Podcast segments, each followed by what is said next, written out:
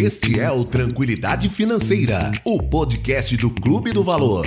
Aqui você aprenderá como tomar boas decisões para multiplicar o seu dinheiro e conquistar a sua tranquilidade financeira, com conteúdos de alto nível compartilhados por empreendedores e investidores que praticam o que ensinam e falam tudo o que sabem. Com vocês, Ramiro Gomes Ferreira. Então, estou aqui com meu colega Thiago para mais um episódio do podcast Tranquilidade Financeira. E esse episódio naqueles né, de formato resposta de dúvidas da audiência. Aliás, eu vou deixar na descrição desse episódio um link para caso você que está nos ouvindo queira participar aí do podcast Tranquilidade Financeira com a sua própria dúvida, você preenche o formulário, a gente recebe aqui e a gente escolhe aí algumas dúvidas para responder nos episódios aqui. É isso aí. Então, Ramiro, hoje, uh, baseado até nas perguntas que a gente fez ali no, no Insta, né, no que chegou para a gente via Insta, e até um typeform que está rolando aí na, em alguma das nossas páginas aí na internet. Só deixa eu traduzir para o pessoal. Né? O Typeform é o formulário online para vocês colocarem Sim, as suas próprias Isso, dúvidas. isso. Desculpa aí pra, se não ficou muito claro. Mas então, a gente deu uma mapeada no que a gente recebeu da audiência. E então, eu vou começar a trazer aqui a primeira que a gente recebeu. O primeiro do, nossos, do nosso ouvinte, né, ele trouxe assim: Bom dia, sou empregado, empresário, uh, trabalha com locação de imóveis próprios e a minha esposa, autônoma, é advogada. Primeiro, ele está situando a, a situação dele. Né? Temos um grande desequilíbrio de contas. Cartão de crédito barra crédito imobiliário de longo prazo que consomem o dinheiro que eu gostaria que estivesse trabalhando para mim. Pergunta: como agir em paralelo? Saldar contas barra sair do vermelho e ao mesmo tempo usar o dinheiro para gerar mais dinheiro. Aí, Ramiro, já, ele já citou algumas coisas que são bem comuns aqui, que a gente recebe. E uma delas é o tema principal que eu acho é o cartão de crédito. Né? Como é que a gente usa cartão de crédito numa situação dessa também? Tá, boa, Thiago. Então vamos começar com um conceito básico, tá?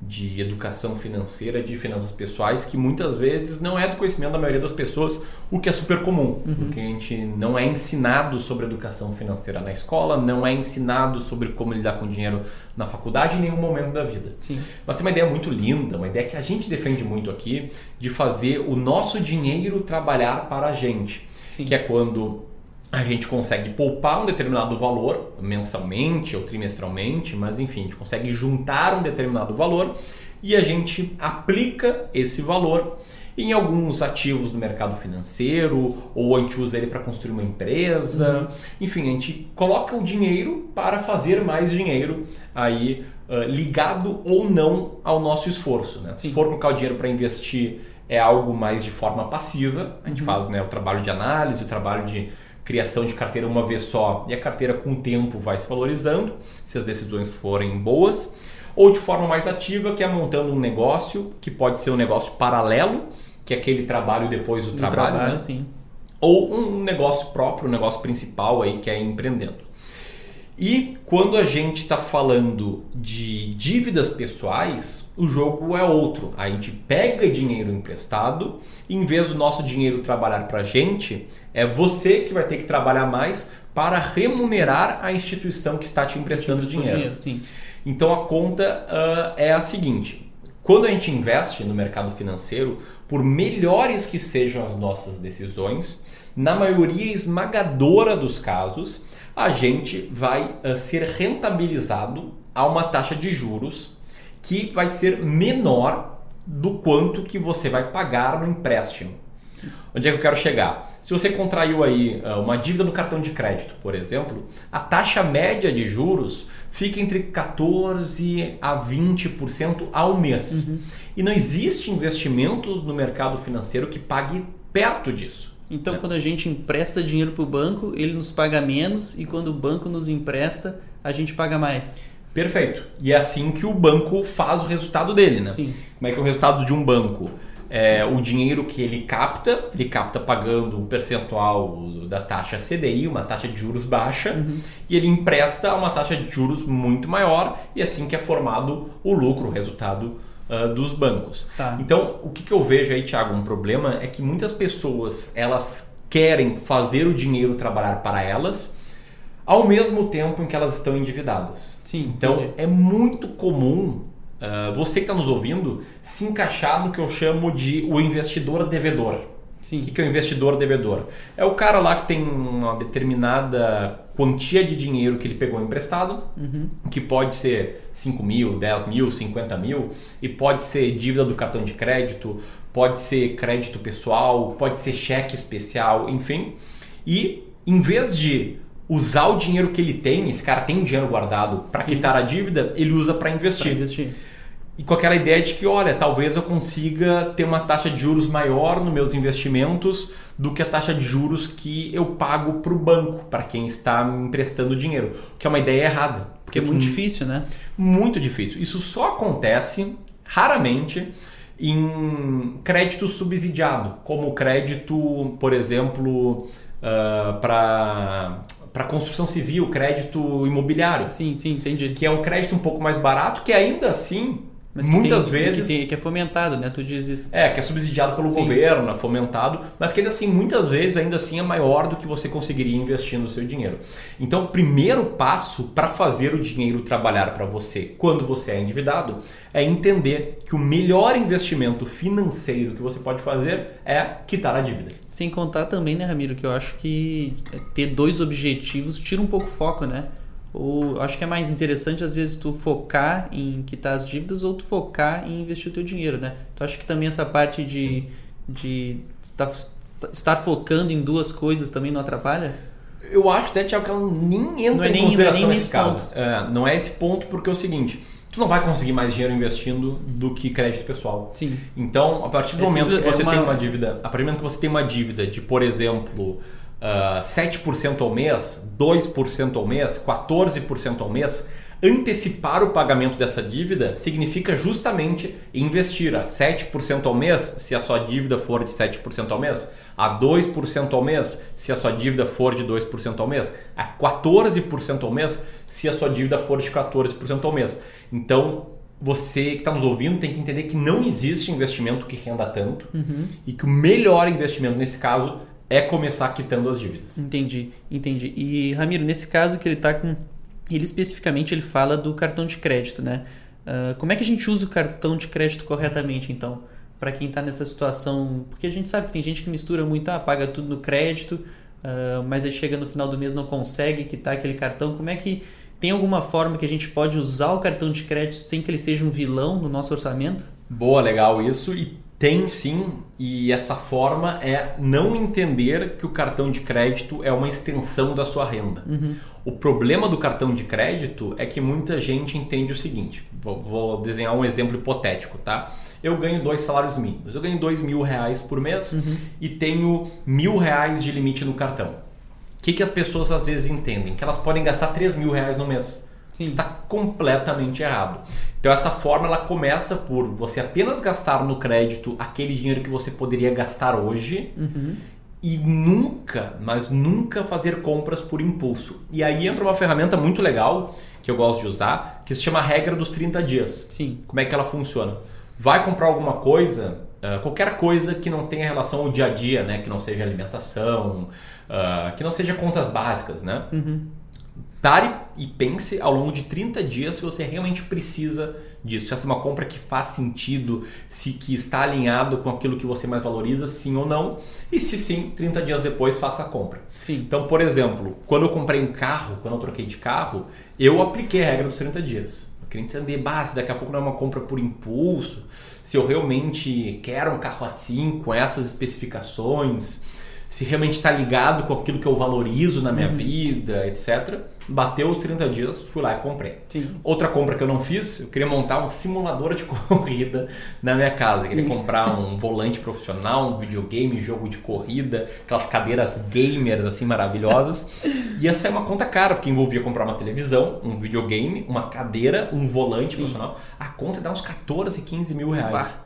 Caríssimo. Sim. Isso foi ali na minha primeira distribuição de resultado, tava com um dinheirinho ali, é, batata quente na Batata mão, né? quente, sim. E daí eu pensei, pensei, e eu cheguei à conclusão de que não está alinhado com o que eu valorizo. Eu não sou um apaixonado por corridas. Na verdade, eu gosto mesmo de gastar meu tempo é lendo. E eu peguei lá 1% desse valor, comprei uns livros. Dá muito comprar uns bem 10 livros, eu acho, né? com 1%, com 1% dá até mais. É surreal. Então aí a regra de 30 dias, esses dois exemplos que eu tô dando aqui, né, acabaram uh, me ajudando. Então é uma, é, uma, é uma forma de tu tirar, evitar a compra por impulso, né? Uhum. É basicamente isso. Perfeito. Porque esse é o problema do cartão, né? Ele te facilita a compra por impulso quando você entende que o cartão é uma extensão da sua renda. Sim. E tem até uma pesquisa, se eu não me engano, eu li num livro do Dave Ramsey, que foi feita nas lojas do McDonald's nos Estados Unidos, que constatou que as contas pagas com cartão de crédito eram 70% superiores às contas pagas em dinheiro. Nossa. E o que, que significa? Que a pessoa tá lá com dinheirinho, ela, ah, vou querer um Big Mac. A pessoa pergunta, não, olha, não quer botar também umas fritas, quer botar aí o refri maior, quer botar um sundae de sobremesa.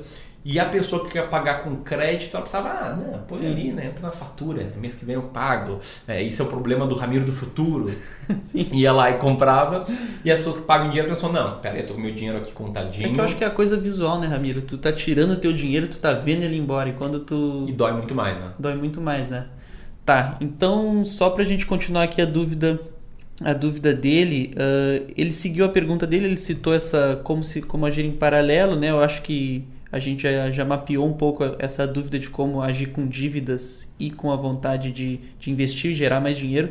E ele continua: Tentei dividir o orçamento em centro de custos e dar prioridade, sendo que em um certo momento eu saldei parte das dívidas e outro centro de custos eu deixei a parcela da dívida evoluir e assumi o custo de oportunidade para evoluir na aquisição de patrimônio gerador de renda. Uh, a estratégia funcionou no sentido de, de, ter mais possibilidades de renda, porém não consigo equacionar os centros de custo. O que, que é isso, Ramiro? O que, que são os centros de custo? É, imagino que ele esteja se referindo ao seguinte: tem um orçamento lá dele, tem uma parte do orçamento que é investimentos que eu quero fazer, uhum. e outra parte do orçamento que seria dívidas que eu quero quitar. Sim. O que esse nosso ouvinte está tentando fazer é arbitrar a taxa de juros. O que, que significa isso?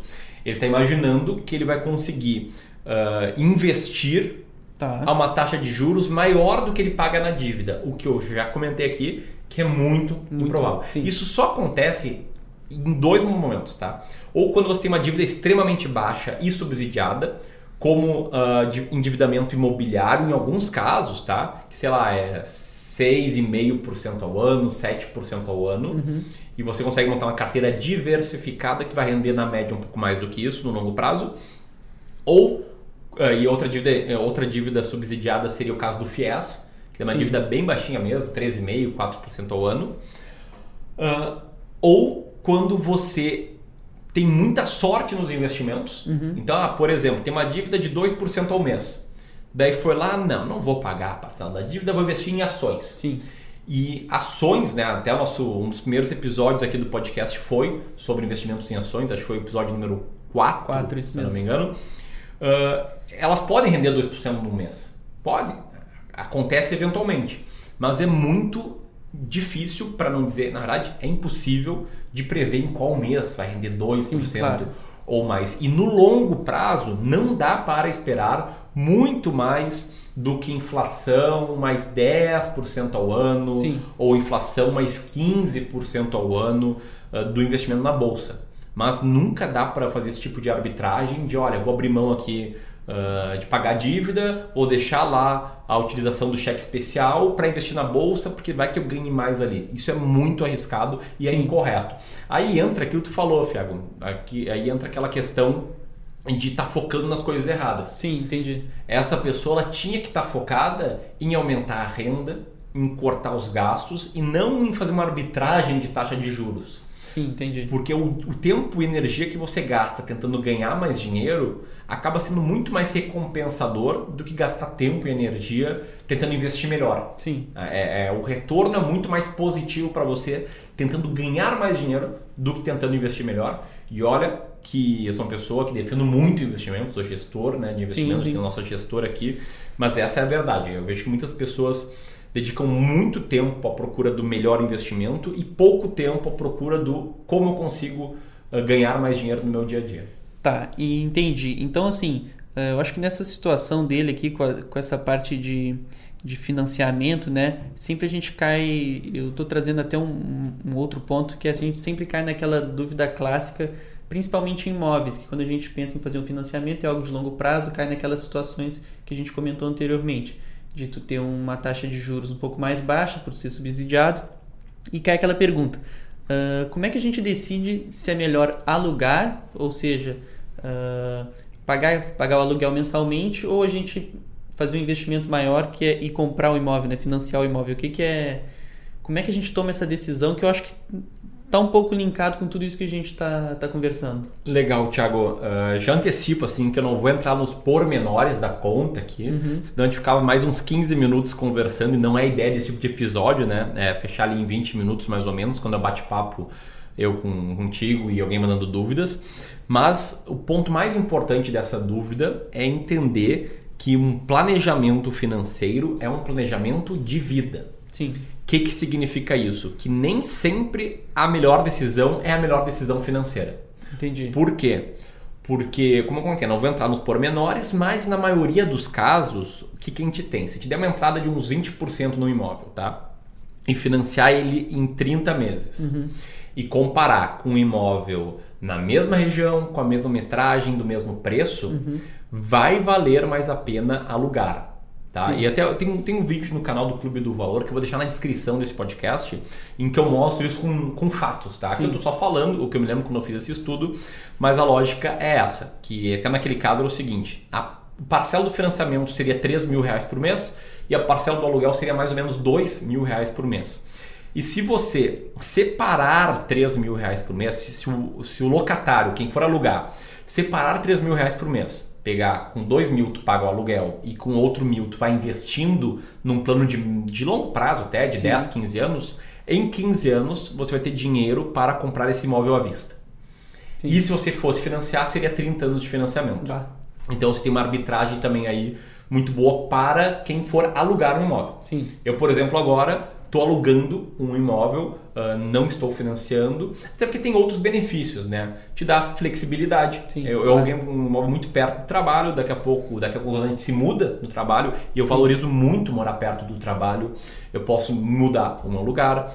Uh, quando me casar e tiver filhos, eu vou me mudar para um, um, um apartamento maior. Eu não compraria um apartamento tão grande nesse momento. Sim. Enfim, te dá outros benefícios. Mas puxando para o início, como eu, quando eu falo que é uma decisão, uma decisão de vida e não financeira, eu me refiro ao fato de que tem muita gente que se sente desconfortável alugando. Sim. Na minha própria família, né, tenho ali minhas irmãs que não gostaram da ideia de alugar quando saíram ali da casa dos meus pais, porque não se sentiriam confortáveis para fazer uma obra, Sim. não se sentiriam confortáveis para colocar, sei lá, um, um balcão de, de, uh, de granito perto Sim, da claro. churrasqueira, fazer algum tipo de benfeitoria que não iria ficar que com ela, ia ficar, ia ficar com, o dono do imóvel e por isso ia segurar investimentos e não ia viver em casa. Né? Sim, não, ia, sentir o lar. O lar não ia ser o, o que os americanos chamam de home. Sim, né? sim. Então ali elas optaram por financiar. Uh, é uma decisão que financeiramente falando é pior, uhum. mas para elas trouxe tranquilidade. É isso aí, o nome desse podcast. trouxe tranquilidade financeira. Não, maravilha, maravilha. Eu acho que é isso então, Ramiro por essa pergunta aqui, eu acho que deu para mapear bastante, deu para explorar bastante coisa. Legal, Tiago. Muito obrigado ao nosso ouvinte. Você que está nos ouvindo, pode mandar a sua dúvida, vai estar na descrição aqui o link de um formulário no formato Typeform. Sim. E a gente dá a lida em todas as dúvidas, a gente entra em contato com muita gente que, que preenche o formulário. E agora eu queria pedir a sua contrapartida, né? Que é dar uma nota aqui alta, compartilhar o podcast Tranquilidade Financeira com as pessoas aí que você mais valoriza na sua vida e aí na próxima temos nos próximos dias temos um próximo episódio. Valeu, um grande abraço. Valeu, abraço, tchau, tchau.